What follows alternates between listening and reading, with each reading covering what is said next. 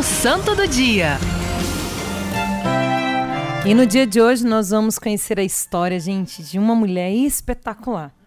O nome dela, né, é Francisca. Ela nasceu em, na, na, na Itália em 15 de julho de 1850.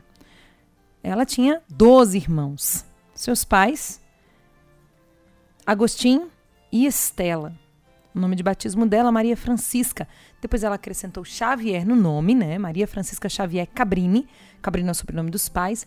E Xavier ela colocou por causa de São, é, São Francisco Xavier, o grande apóstolo das Índias. Aos 11 anos ela fez o voto de castidade, gente. E ali ela seguiu a carreira é, do magistério com as religiosas Filhas do Sagrado Coração de Jesus.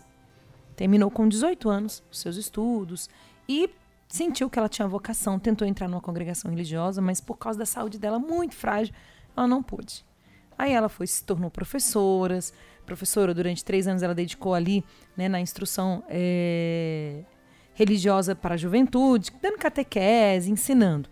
Quando ela tinha 23 anos, ela mais uma vez tentou ser religiosa, mais uma vez não atenderam, não acolheram ela. Teve ali a negativa do acolhimento. Flavinha, como assim?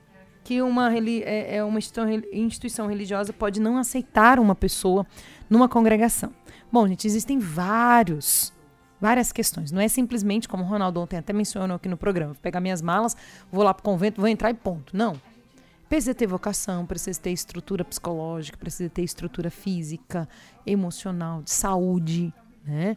Que às vezes acontece da pessoa é, chegar num certo nível, um certo tempo de idade ou de vida, ou é, é, numa situação, numa realidade que não, ela não vai conseguir viver dentro daquele ambiente comunitário, aquele ambiente religioso, como alguém que vai estar a serviço.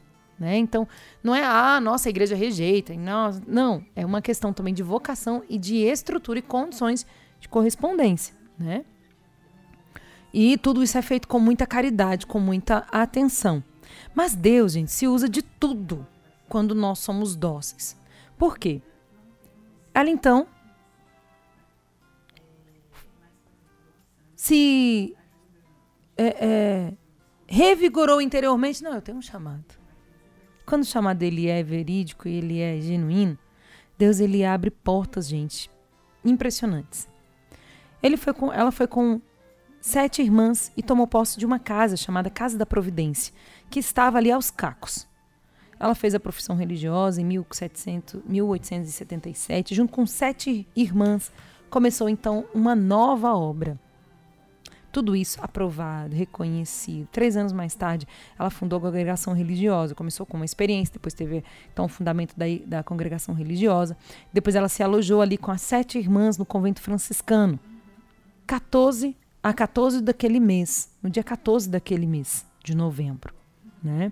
Uh, no início era um instituto, depois então teve ali é, toda a questão é, burocrática e nasce então essa congregação. Ela teve a aprovação quando Francisca estava ali com seus 30 anos. E ela se dedicou às irmãs, se dedicou à catequização dos jovens, dos rapazes, enquanto isso ela foi escrevendo as regras do instituto, é, tudo aquilo que compunha aquela vida. Teve então a aprovação episcopal da Santa Sé, depois, é, com sete anos de obra, ela já contava com cinco casas. Em 1887, ela foi para Roma, né? É, e encontrou ali muitas dificuldades, muitas portas fechadas, mas o que é de Deus, e você persevera na humildade, na oração, as portas se abrem.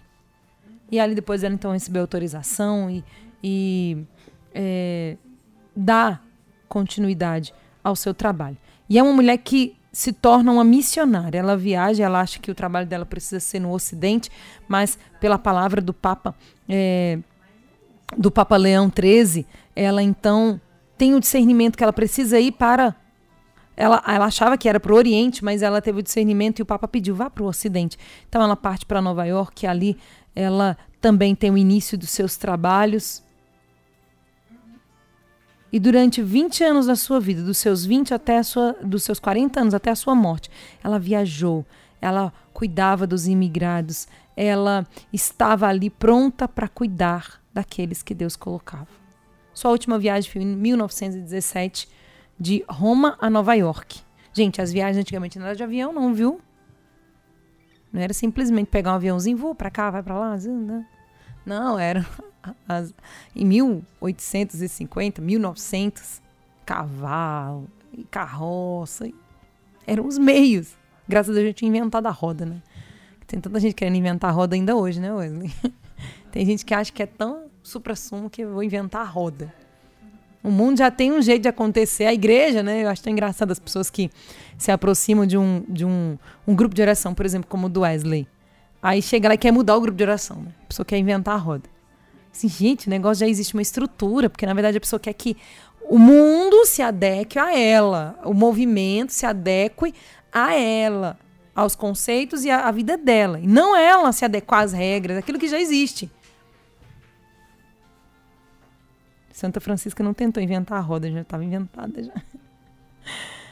Ela então foi a santa fundadora dos Missionários do Sagrado Coração, morreu em 22 de dezembro de 1917 no Hospital de Imigrantes, é, onde ela mesma havia construído em Chicago. Seu corpo foi transladado para Nova York, né? E ela, a sua fama de virtudes, gente, se espalhou logo após a sua morte. Eles começaram o processo de beatificação que veio a se realizar em 1938 chamada por Pio X, heroína dos tempos modernos.